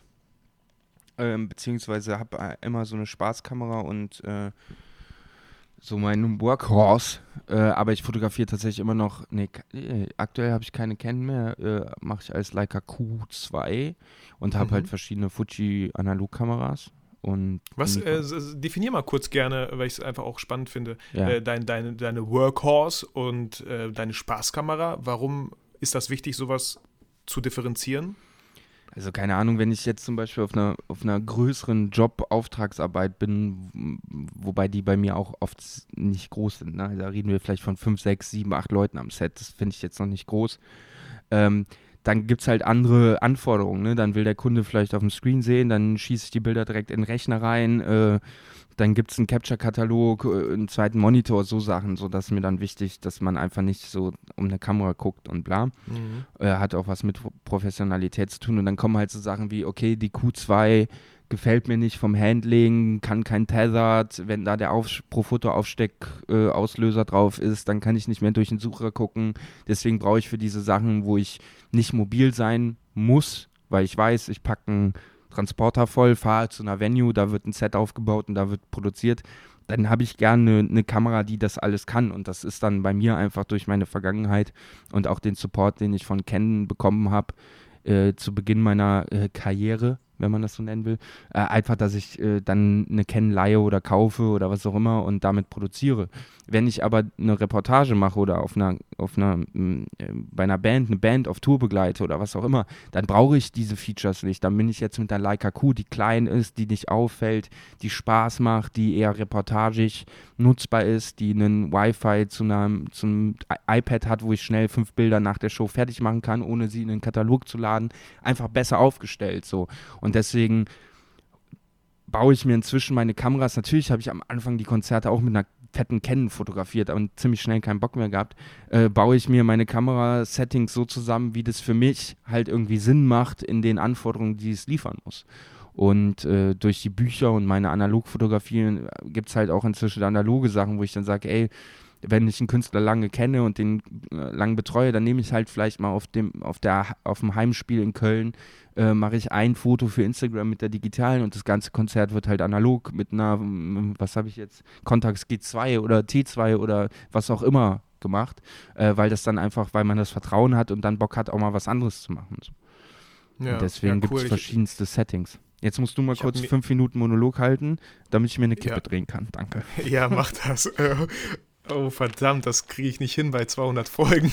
Ähm, Nee, ganz kurz, ähm, weil ich das gerade auch so spannend fand und wissen wollte, wie, warum das wichtig ist. Ich habe jetzt vor kurzem äh, mal meine erste Leica Q geliehen, geliehen bekommen und ich fand da irgendwie so den Gedanken einfach interessant. Mit so einer Leica gehe ich gerne einfach rum und fotografiere wie, wie so ein Hobbyfotograf. So, meine Sony äh, mit der mache ich halt klar Arbeiten, äh, Shootings auch, die, die wichtig sind und so. Aber es fühlt sich irgendwie so viel mehr nach Arbeit an, wenn ich mit meiner Sony rumlaufe. Und deswegen fand ich das irgendwie, äh, die letzten Shootings mit der Leica Q einfach total entspannt. Ich fühlte mich so ein bisschen wie ein Tourist, der durch Bielefeld geht, mit, mit Oliver Hugo so ein paar Fotos macht und äh, voll ungelöst. So, ich muss jetzt gerade irgendwie nicht abliefern. Ich teste einfach so ein bisschen diese Kamera, ähm, die Leica Q. Ähm, keine Ahnung, ob die gut ist. Ich kam mit manchen Einstellungen auch gar nicht zurecht und fand so, warum äh, macht die jetzt diesen Bildschirm hier die ganze Zeit immer so hell? ähm, wie, ich musste mit den Einstellungen so ein bisschen klarkommen. Klar, mit der Sony habe ich viel öfter und länger fotografiert, aber ich vermisse auch, und ich habe sieben Jahre lang mit der 5D Mark II fotografiert, ich vermisse diese Canon-Farben. Und vielleicht vermisse ich sie nur, weil ich sie lange nicht mehr hatte. Sobald ich sie habe, will ich vielleicht wieder eine andere, keine Ahnung. Aber ähm, du musst mir sagen, ne? Ben, ja, ich bin fertig bist. schon lange. so. Aber ich fand es jetzt ganz interessant. ja. Wie, wie, siehst du das? Kannst du ähm, äh, bei Kamera oder warum, warum Fuji äh, und nicht, warum nie Sony zum Beispiel? Also, da gibt es einen, gibt's einen ganz einfachen Grund. Ähm, mit, einer, mit der Fuji bin ich eingestiegen, obwohl ich sie kacke fand, mit der X100T oder S oder was die erste war. Aus dem einfachen Grund, dass wir einen Ro äh, Roadtrip vor uns hatten, ich 15 Tage unterwegs war und ich wollte eine Kamera dabei haben, die nicht so fett ist wie meine 6D und äh, habe dann einfach in so einem DSLR-Forum die gebraucht für 600 Euro gekauft. Und auf einmal habe ich danach gemerkt, wie viel ich damit gemacht habe. Und dann mhm. wollte ich den nächsten Step machen und bin dann halt in den Laden gegangen, habe mir Sonys angeguckt, habe mir eine X Pro 2 angeguckt. Und dann ist es halt Ausschlussverfahren. Die X Pro 2 hat mir am besten gefallen, war aber zu dem Zeitpunkt schon vier Jahre alt. Sehe ich nicht ein, dann so viel Geld für auszugeben für ein System, was vier Jahre alt ist ne, die Sony hat mir einfach überhaupt nicht gefallen, obwohl die technisch total geil ist, weil ich sie einfach nicht gerne anfasse und ich mhm. muss eine Kamera irgendwie gerne anfassen und schön finden, wie vieles im Leben. Äh, Ästhetik-Kack. Äh, deswegen war die Sony einfach raus so. Und dann gab es halt mit der Leica und dann sind wir wieder bei, bei, äh, bei ähm, sinnvollen Anschaffungen das ist total rational. Äh, auf der einen Seite emotional schöne Kamera, fasse ich gerne an, macht Spaß. Auf der anderen Seite ist die einzige Kamera, die bei einem fest verbauten Objektiv ohne Objektivwechsel neben der X100 einen Makrofokus hat. Äh, also eine ja, Makroeinstellung. So, wofür brauche ich die Makroeinstellung? Weil ich ein Projekt wie Auf ein Kölsch gemacht habe, wo ich neben den Porträts und den Reportagefotos immer mindestens ein Close-up vom Kölschbier gemacht habe. Ich nehme aber für so Projekte doch keine Kamera mit, wo ich zwei Objektive mitnehmen muss, um mit einem Makroobjektiv ein Motiv zu produzieren. Mhm. Also brauche ich doch eine Kamera, die möglichst kompakt alles abbildet. Und dann bin ich irgendwann nach drei Jahren, wenn du viel mit einer Fuji gemacht hast, dir zwei Stück gekauft hast, weil eine kaputt gegangen ist, dann kann man sich auch irgendwann sagen, ey, ich mache so viel damit und ich verdiene Geld damit, dann kann ich jetzt auch mal die Verantwortung tragen und 4.000, 5.000 Euro für eine Leica Q ausgeben, weil ich weiß, äh, ich arbeite damit und die finanziert sich über meine Jobs. So, und dann war das einfach das Ausschlusskriterium. Und ich habe mir nochmal eine Sony angeguckt und ich finde es krass, was, die, was Sony da macht. Aber ich mag die Kamera immer noch nicht. Also die mm, fühlt sich mm. für mich nicht gut an. Deswegen wird es, solange es geht, wahrscheinlich erstmal eine Leica bleiben. Und bisher hat die auch einen guten Dienst immer gemacht. Ja, ja finde ich gut. Also ich sage auch immer gerne äh, meiner Community, sage ich mal, äh, die Kamera, die beste Kamera für euch ist einfach die Kamera, die ihr wirklich oft benutzt. So, weil was bringt es, wenn ihr euch eine Kamera kauft mit voll den krassen Spezifikationen, voll den krassen äh, Techniken und so und denkt euch bei jedem äh, rausgehen, spazieren gehen, keine Ahnung, kleinen Roadtrip von mir aus, boah, nee, ich habe keinen Bock, die ist so, die ist so gewaltig, ich habe keinen Bock, den ganzen Scheiß jetzt mitzuschleppen. Mhm. So mein allererstes Buch, Das Leben und Sterben, ist ja auch nur entstanden, weil ich mit der Olympus View eine Point-and-Shoot-Kompaktkamera analog gefunden habe, die so klein war, dass sie wirklich jeden Tag und immer dabei hatte. So, da selbst eine X100 oder eine Leica Q, eine Leica Q nehme ich auch nicht mit, wenn ich weiß, wir fahren in die Stadt und scheppern uns richtig einen rein. So, mhm, äh, mhm. weil warum? Warum soll ich das Risiko eingehen? Ja, Was für Bilder sollen dabei rauskommen? Habe ich aber dann eine 60 Euro Olympus Mew, die inzwischen leider auch keine 60 mehr kostet, aber die geile Fotos Fotos macht, dann auch noch analog ist, so ohne diese Kamera wäre mein erstes Buch nicht entstanden, weil ich wahrscheinlich gar keine passende Kamera gefunden hätte oder die Bilder gar nicht gemacht hätte, weil es keine Kamera gegeben hätte, die es mir ermöglicht. Ja, jetzt hast du angefangen mit deinem ersten Buch. Äh, wir könnten, wir, auf jeden Fall gehen wir gleich darauf ein, aber wie kamst du erstmal zur Analogfotografie äh, und dann, wie kamst du zu der Idee, ein eigenes Buch zu machen? Hat dich da jemand inspiriert, äh, Persönlichkeiten? Ich meine, wann war Time for Prince? Das war ja anscheinend davor, bevor Ja, du ein Buch gemacht ja, hast. Ein Jahr davor. Ähm, ah, das sind verschiedene Dinge. Ich glaube, wenn jemand anfängt zu fotografieren, träumt jeder davon, der das so als Hobby hat, irgendwann mal die Fotos zu drucken. Ne? Also es war irgendwie ab dem Punkt, wo es realistischer wurde, immer so ein, so ein Traum, irgendwann mal ein Buch zu machen. Was, du meinst realistisch, was hat dich denn davon abgehalten? Sind das so die Kosten, die damit verbunden sind, ein eigenes Buch zu machen? Also das war ganz viel äh, so einmal nicht das Gefühl haben, an dem Punkt zu sein, ein Buch machen zu können. Mhm, Einfach, weil man sagt, was soll ich da reinpacken? So, ich will jetzt nicht Mhm. nur meine Porträts da reinpacken.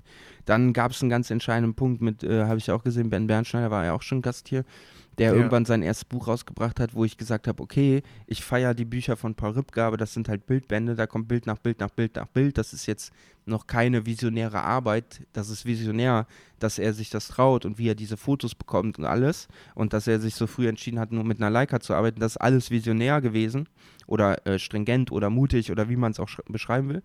Aber das ist vom Buchprozess nicht visionär gewesen. Das ist das, was du auch bei Taschen bekommst. Und dann kam das Buch von Ben Bernschneider, äh, Tales of an American Summer, ist das Dream of, keine Ahnung, wie das erste heißt. Ich komme Ja, inzwischen ich, welcher. Teil, ne? aber ja. ich glaube, Tales ist das erste, ja. Und ich habe es natürlich nicht zu Ende gelesen, aber ich fand das so geil von der Aufmachung, von diesem Diary-Charakter mit den Notizen, ähm, dass das eben nicht große Bilder an große Bilder ist, sondern irgendwie eine Geschichte in sich erzählt, dass ich gesagt habe, oh geil, jetzt habe ich endlich das gefunden, was wo ich sage, sowas will ich machen. Ich will nicht große Bilder aneinander reiten, Best-of, ein Coffee-Table-Booken mit nackten Frauen. Ich will irgendwas mit, mit, mit Inhalt machen. Und dann dauert es halt einfach noch die Zeit, bis du dann den Inhalt findest, wo du sagst, ja, das ist der Inhalt, den ich in ein Buch packen will. So. Und ähm, die, die Geschichte für Tage danach, witzigerweise, also mein zweiten Band, diese Monographie, eine Frau, äh, Liebesbeziehung nacherzählen, die hatte ich vorher, aber ich habe halt einfach kein Model gefunden, was so sagt, ey, ich finde die Story geil, ich habe da aber nicht aktiv nach gesucht. So. Und dann kam halt 2016 diese Kamera und dieses Sophia und irgendwann saß ich bei einem Kurator, weil der hier nebenan äh, gearbeitet hat und hat mal so eine, haben so eine Testkuration von der Bildstrecke gemacht für so einen Workshop. Äh, Entwurf und ich habe auf einmal gemerkt, wie viel Geschichte in den Bildern drinsteckt, wenn dir jemand noch Input gibt. Und so hat dann eins zum anderen geführt. Ich hatte diese unfassbar vielen Bilder. Ich hatte auf einmal die Idee, wie das Format werden soll. Und ich hatte jemanden, der mir den Input gegeben hatte, wie schaffe ich es aus 3000 Bildern, die einfach nur belanglos Suff und Eskalation sind, eine Geschichte zu spinnen, die emotional mit mir verbunden ist und mir was bedeutet. So. Mhm. Und äh, 3000 Bilder, hast du die alle gedruckt und irgendwo hingelegt oder aufgehangen? ja, wir haben die in mehreren Sessions gedruckt, vorsortiert. Äh, damals habe ich viel bei Rossmann entwickelt und äh, praktisch die Prints gescannt, hatte also die Hälfte schon als Print.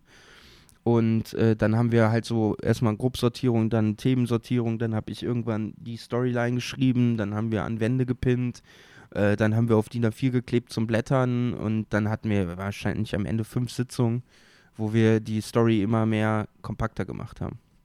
Und wann kamst du auf die Idee, äh, die Sachen in Keynotes oder PowerPoint schon mal vorzulayouten? Das kam tatsächlich später, weil ähm, das erste Buch habe ich mit meiner damaligen Freundin gemacht, die äh, glücklicherweise Grafikerin ist oder Mediengestalterin.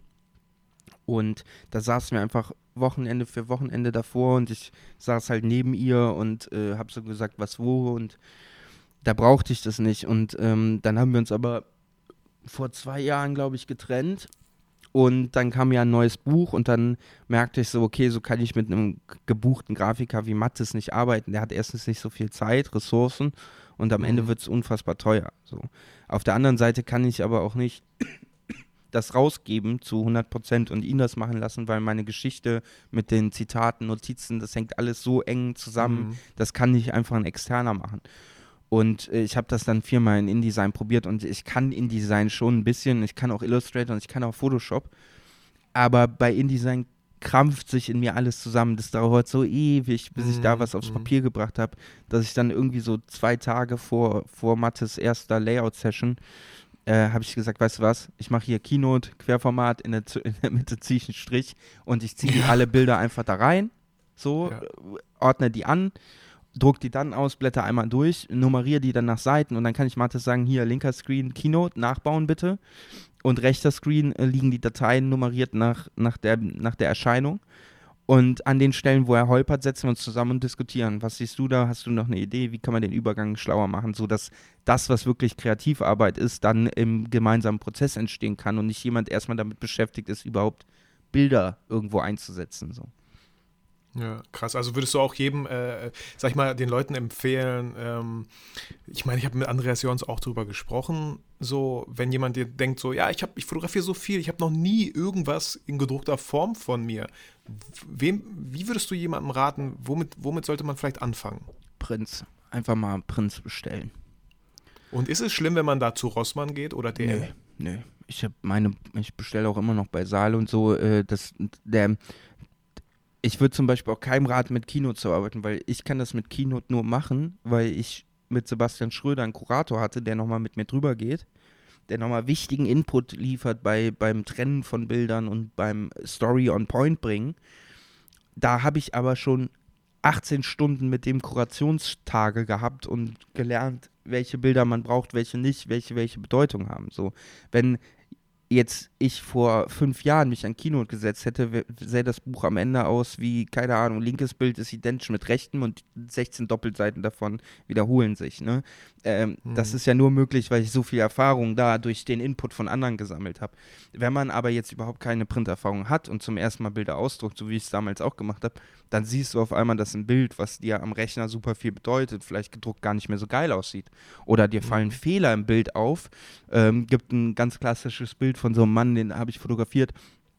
Äh, irgendwo in, in Frankreich, der war so, das ist ein geiles Bild, kommt mega gut an, performt digital super. Dann habe ich es nach fünf Jahren das erste Mal ausgedruckt und denke so, da hinten ist so ein scheiß Paragliding-Schirm am Himmel oder so ein Drachen, der stört total das Bild. Ist mir digital nie aufgefallen.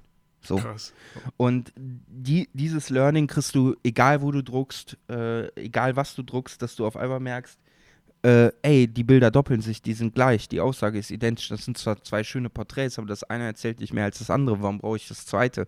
Äh, wo sind noch Fehler im Bild? Das merkst du erst, wenn du es ausdruckst.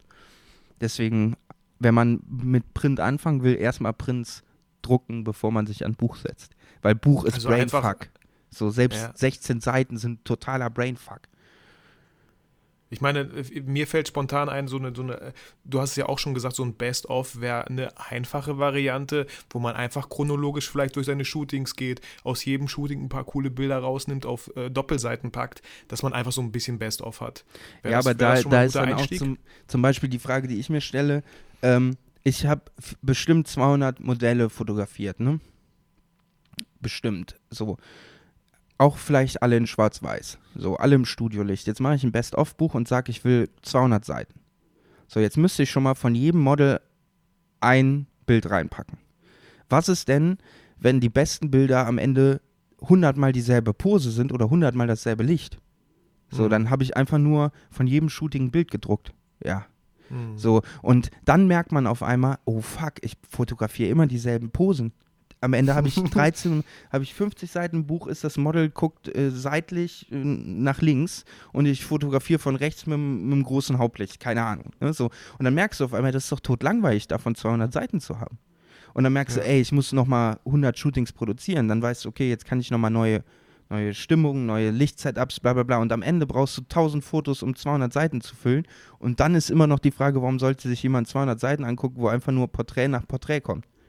Hm das ist auch der Grund, warum ich spannend, ein Taschenwerk spannend. von Peter Lindberg, der ein unfassbar großer Fotograf ist, unfassbar geile Fotos macht. Warum soll ich mir das von vorne bis hinten angucken? So, nach der Hälfte habe ich doch alles gesehen. So, hm. brauche ich eine Pause, bin ich überfordert. Ich, ich finde es ich find's voll spannend. Ich meine, deine, äh, wir können gerne nochmal gleich darauf eingehen, wie, wie deine drei Bücher entstanden und warum das, das der Titel von dem Buch ist. Ähm, würdest du dann lieber raten, wenn, äh, oder würdest du es spannender finden, hey, such dir ein Thema, versuch danach zu fotografieren, um dann daraus ein Buch zu machen. Best of, hm, ja, kann man machen. Ähm, wie, wie? Voll. Also mir, mir fällt das mit den Themen viel einfacher und das sind auch die Bücher, die mir mehr bedeuten, weil wenn man sich jetzt anguckt, ein, was weiß ich, du nimmst einen Peter Lindbergh oder du nimmst einen Mario Testino, die haben halt einfach auch schon 30, 40, 50 Jahre in ihrem Leben fotografiert. Und die haben dann auch noch Topmodels, ne, die, was es sowieso interessanter macht. Aber wer von uns kann dann jetzt sagen, dass er auf ein Archiv zurückblicken kann von über 30, 40, 50 Jahren Fotografiegeschichte? So, Hm. das hat auch keiner von uns. Da hat noch nicht mal ein Paul Ripke so und der hat viel fotografiert. So, aber der könnte ja auch nicht hingehen und sagen, äh, der hat es ja auch schlau gemacht, der hat einfach gesagt, ich nehme es pro Jahr. So wäre der nämlich hingegangen und hätte gesagt, ich nehme für meine letzten fünf Jahre die besten Fotos, wäre das wild geworden wahrscheinlich. Ja. Ähm, lass uns gerne zu äh, aktuell.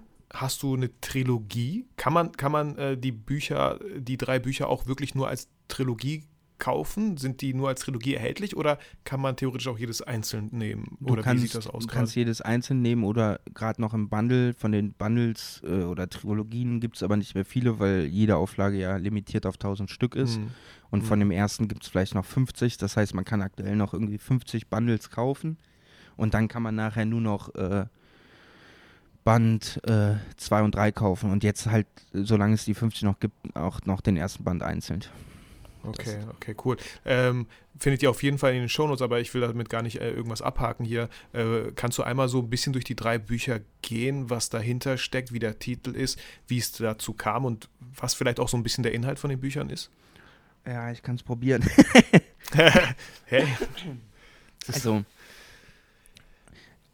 Die, äh, also das sind drei Bücher. Das erste heißt Das Leben und Sterben des Ben Hammer, das ist Band 1. Äh, auf den folgt Tage danach, äh, das Band 2. Und das wird abgeschlossen mit dem im Dezember releaseden Paradies, Band 3.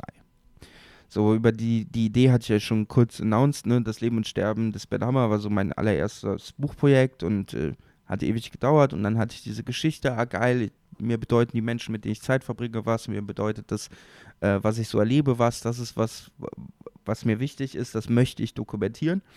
Und habe gesagt, okay, das bietet sich dann auch als, äh, als Buchgrundlage. Deswegen auch der Titel, das war eigentlich der Titel eines Tumblers, wo ich gesagt habe, ich alles, was nicht Shooting und Produktion ist, sondern was nebenher passiert und dokumentiert wird von Menschen, die, mit denen ich meine Zeit verbringe, das kommt auf den Tumblr, das Leben und Sterben des Ben Hammer, weil ich dachte, ey, den führe ich jetzt ein Leben lang und irgendwann bin ich tot und dann hast du so eine Dokumentation. Hm. Und als wir dann angefangen haben, diese Bilder zu kuratieren oder als ich dann gemerkt habe, ey, das ist, hat Buchpotenzial, habe ich ja auch keine mehr veröffentlicht online und dachte, ey, das ist eigentlich ein geiles Thema. Und es ging halt, die sind immer autobiografisch, das heißt, ich gucke, was mich in dem Jahr bewegt hat, ne? Und äh, das war halt, ey, ich war, keine Ahnung, 25, 24, habe mich von einem Jahr selbstständig gemacht, bin vom Land in die Stadt gezogen, habe super viele Menschen kennengelernt, habe viel gesoffen, ähm, viel Party gemacht, super viel erlebt, alles dokumentiert.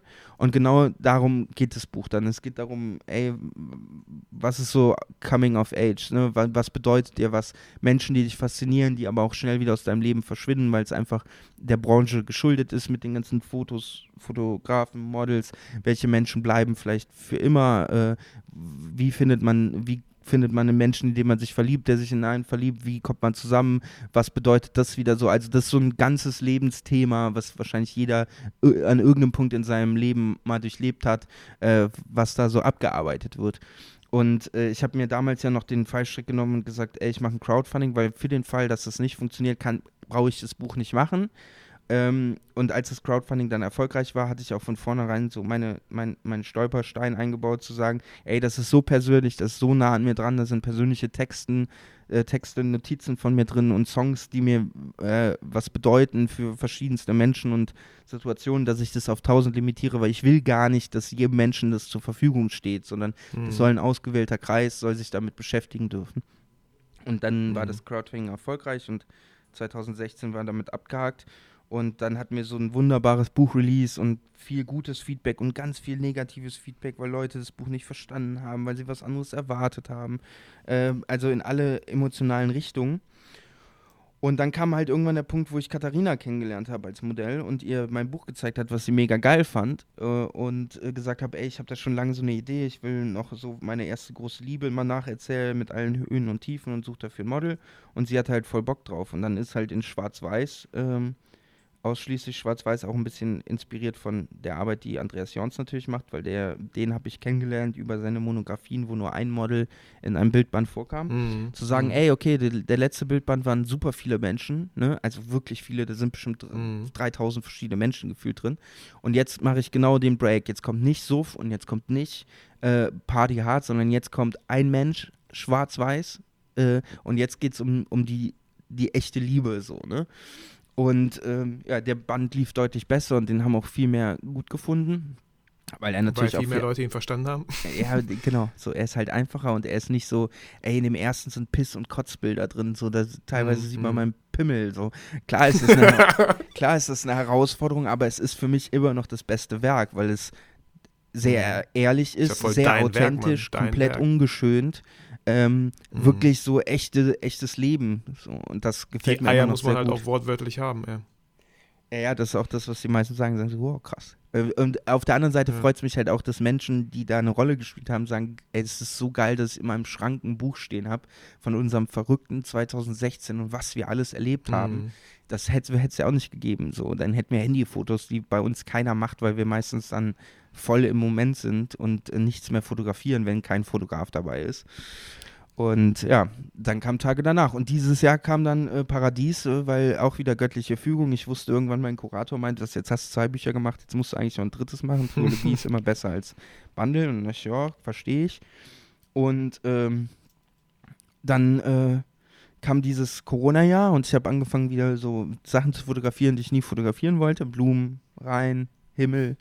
Und habe irgendwie gemerkt, dass es auch mal Spaß macht, weil man nichts anderes machen kann und dachte, okay, wenn ich jetzt auf mein Leben gucke, jetzt mit 30 und vor fünf Jahren hat sich schon viel geändert, warum erzähle ich dann jetzt nicht die Geschichte von dem, ey, endlich irgendwo angekommen, nach nichts mehr suchen müssen, irgendwie happy sein mit dem, was man hat, nicht immer in die Ferne schweifen, was auch schon ein Thema von das Leben und Sterben war und habe gesagt, okay, dann wird es jetzt nochmal ein, ein Farbbildband, aber nicht wie, Ta wie das Leben und Sterben, so super dokumentarisch, sondern eher so ein bisschen inhaltlicher im Sinne von Motiven. Also es gab auch zum ersten Mal Motive, wo ich, äh, wo ich wusste, das finde ich schön, wie das Licht auf eine Wand fällt. Ich möchte so ein Mhm. Bild von der Stimmung in Paradies haben, um diesen Titel zu untermauern und dieses Ankommen und Glück im, im Kleinen finden. Und ja, jetzt habe ich eine Trilogie mit drei Bildbänden, die alle unterschiedlich sind, aber konzeptionell ähnlich und inhaltlich auch ähnlich, aber halt äh, auch anders. wow, wie poetisch, Ben. Ähm, ganz kurz die Frage, die ich mir die ganze Zeit gestellt habe. Also, da ist schon viel Text auch in jedem Buch. Ja. Oder Also es Ja. gibt ein langes Vorwort, Mhm. es gibt ein langes Nachwort, es gibt durch die Crowdfundings die Danksagung. Es gibt, Mhm. glaube ich, immer 18 Deutsch-Pop-Songs, wo Zitate von drin sind. Äh, dann gibt es immer persönliche Notizen, die ich zu den Bildern geschrieben habe, ähm, die mal mehr, mal weniger vorkommen, mal inhaltlicher sind, mal eher Gags. Und dann gibt es jetzt im neuen noch einen sehr langen Mittelteil-Text und im, im ersten Band gab es ein langes Interview in der Mitte. Äh, ja, also es gibt schon, ähm, also es ist wirklich, mit den Bildern allein kommst du nicht weit. Du musst schon auch dich mit der Musik beschäftigen, du musst dich mit den Notizen beschäftigen, du musst dich mit den Texten beschäftigen, wenn du vers versuchen willst zu verstehen, um was es mir geht, so. Ja, nee, finde ich, find ich voll, voll cool und vor allem ähm, das mit den ähm, Zitaten aus Liedern. Ich finde es erstens eine richtig schöne Art und auch, ich weiß nicht, ähm, soll gar nicht provokant klingen, aber vielleicht auch ein bisschen eine einfache Art für Leute, die sagen, boah, ich bin jetzt nicht so der Schreiber, was soll ich denn da schreiben? Ich will aber auch nicht einfach nur Bilder machen. Ich finde so aus Liedern, die sind ja eh, Lieder sind ja einfach nur irgendwie auch wenn man, wenn es gute Lieder sind, irgendwie schöne Poesie, schöne Gedichte, die einfach nur in Musikform dargestellt werden, ähm, kann man, manche Sachen passen einfach perfekt zu Bildern. So, und dann hat man nicht so viel Arbeit, man muss sich nichts ausdenken, es ist schon da, man muss es nur noch vielleicht suchen und finden. Weil eine Sache, äh, die ich so schön fand, ich weiß nicht, äh, ob du es wusstest, aber überhaupt nur nicht schlimm, wenn du es nicht wusstest. Ich habe vier Jahre in Köln gelebt, äh, eine Schauspielausbildung an der Arturo gemacht und da hatten wir auch das Thema irgendwann mal Gedichte. Und Gedichte, jeder kennt so das Gefühl von verliebt sein, aber man kann es irgendwie nicht beschreiben. Und wenn man Gefühle nicht beschreiben kann, kommen Gedichte ins Spiel. So. Weil Gedichte, wenn man ein Gedicht liest, dann hat man oft das Gefühl, ah, jetzt weiß ich, was er meinte oder so. Ich will Voll. mich da auch nicht zu weit aus dem Fenster lehnen. Aber das ist das Schöne so, wenn man Sachen nicht beschreiben kann, keine Worte dafür findet, was soll ich denn da jetzt schreiben, dann können halt wirklich Liedzitate oder Gedichte vor allem können da, glaube ich, unglaublich helfen. Voll, das ist ja auch äh, in Tage danach zum Beispiel, war ja klar, ey, ich habe ein Model, was die Rolle von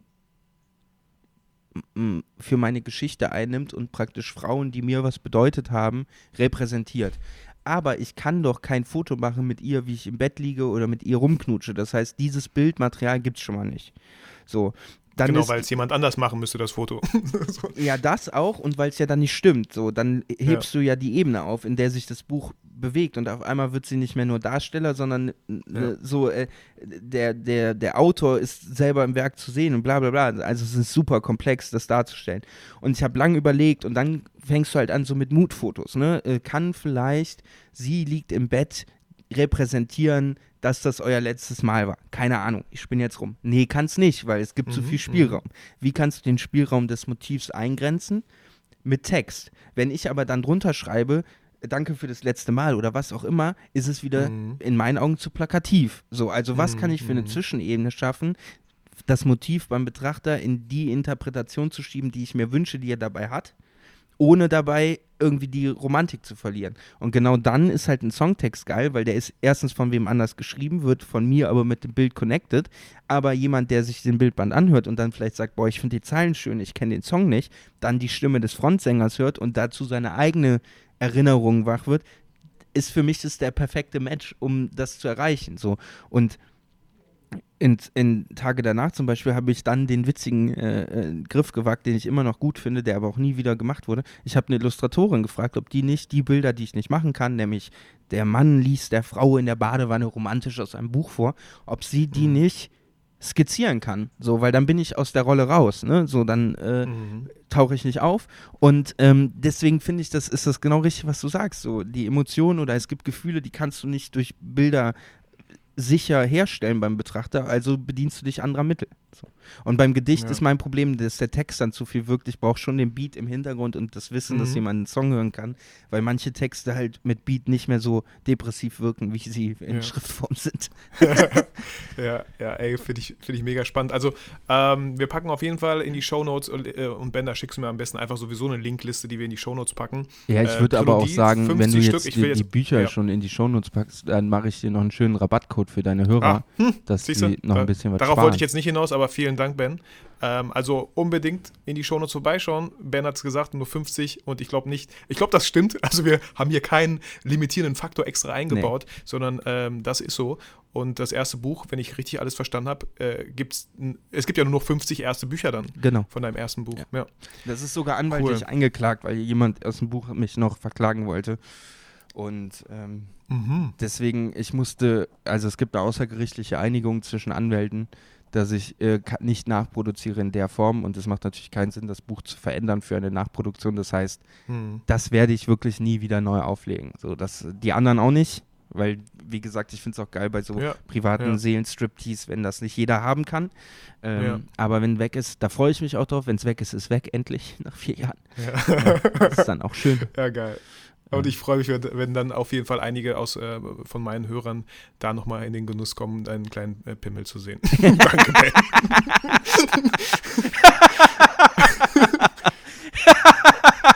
Sehr gut, du gönnst dir nur das Beste.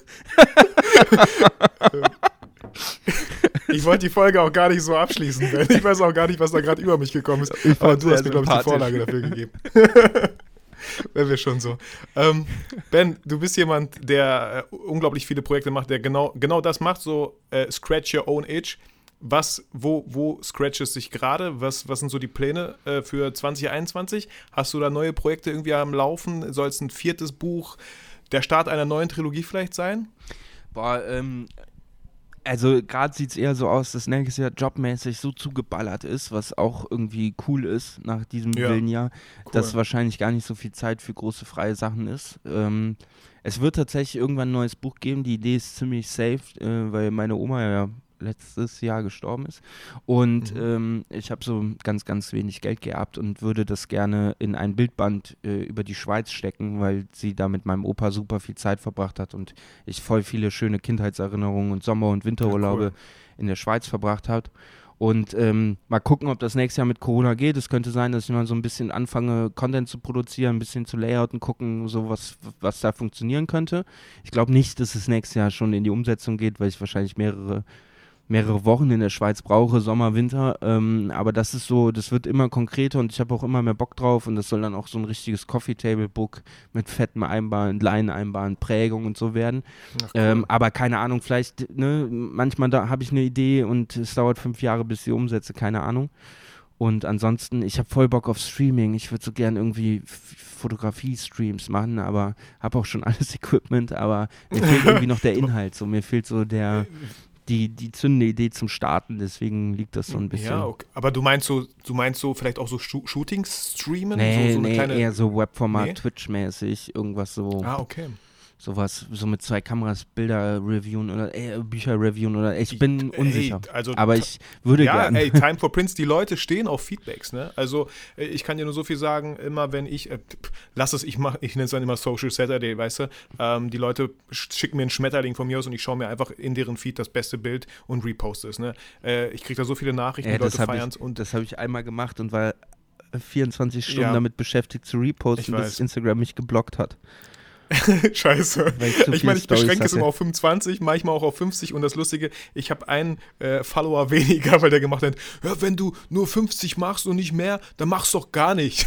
Ja. mein Unfollow hast du.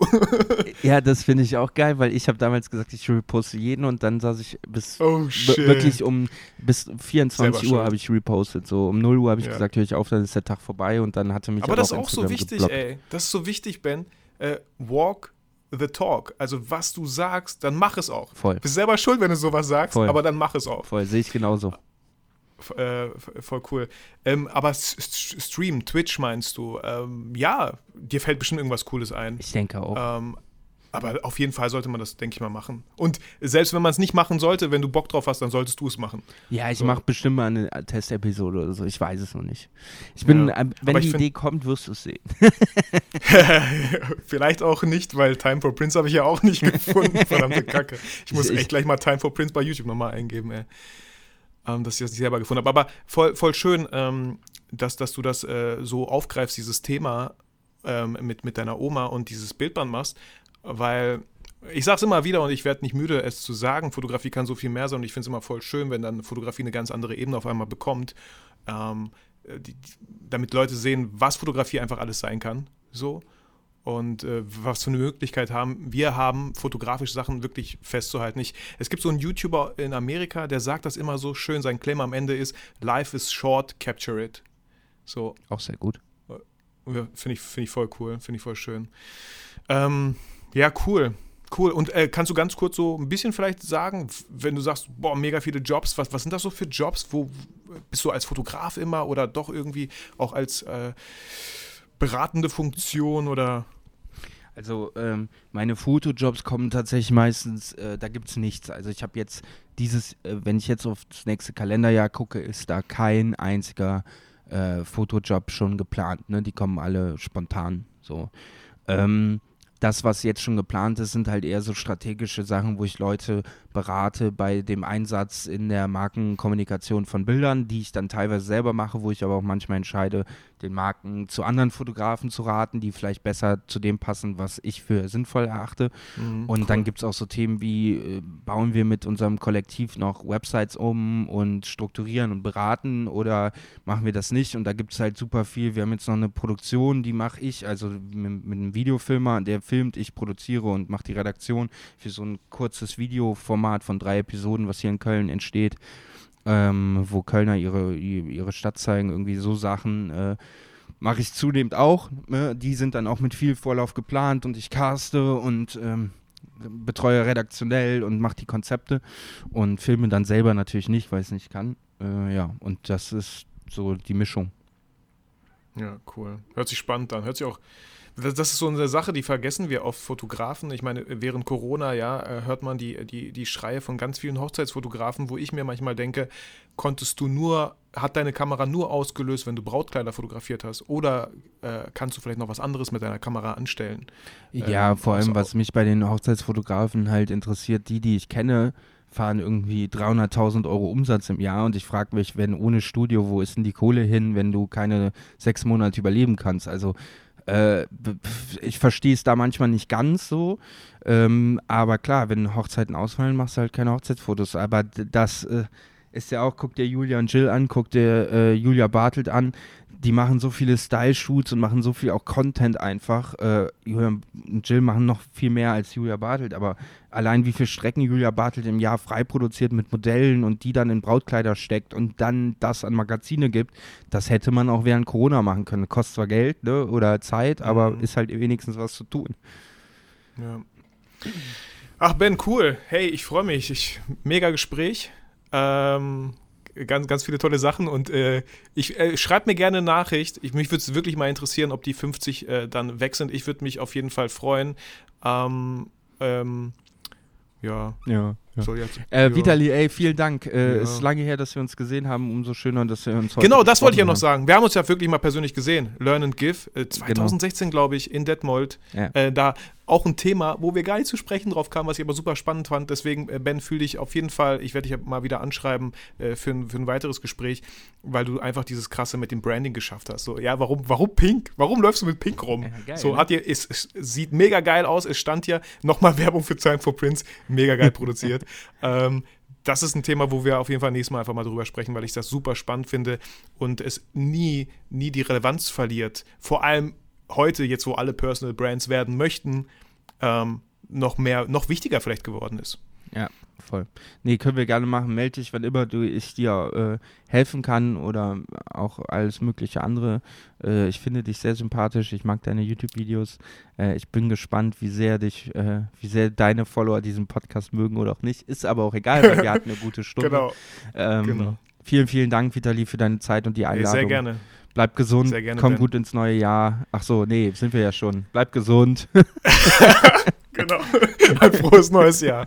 Sorry, ganze Aufnahme Tut mir leid, ich dachte voll durcheinander Äh, zu bringen. So. Und äh, ganz, Ben, vielen Dank. ganz viel Erfolg und alles Gute. Ja, wünsche ich dir auch. Im Danke. neuen Jahr. Ben, mach's gut. Mach's gut. Ich verabschiede mich bei allen Hörern mit meinem Lieblingssatz. Vergiss, nee, mein Lieblingssatz, den ich nicht mal auf die Reihe kriege. Den fühle ich motiviert und inspiriert, aber vergiss niemals, warum du eigentlich fotografierst.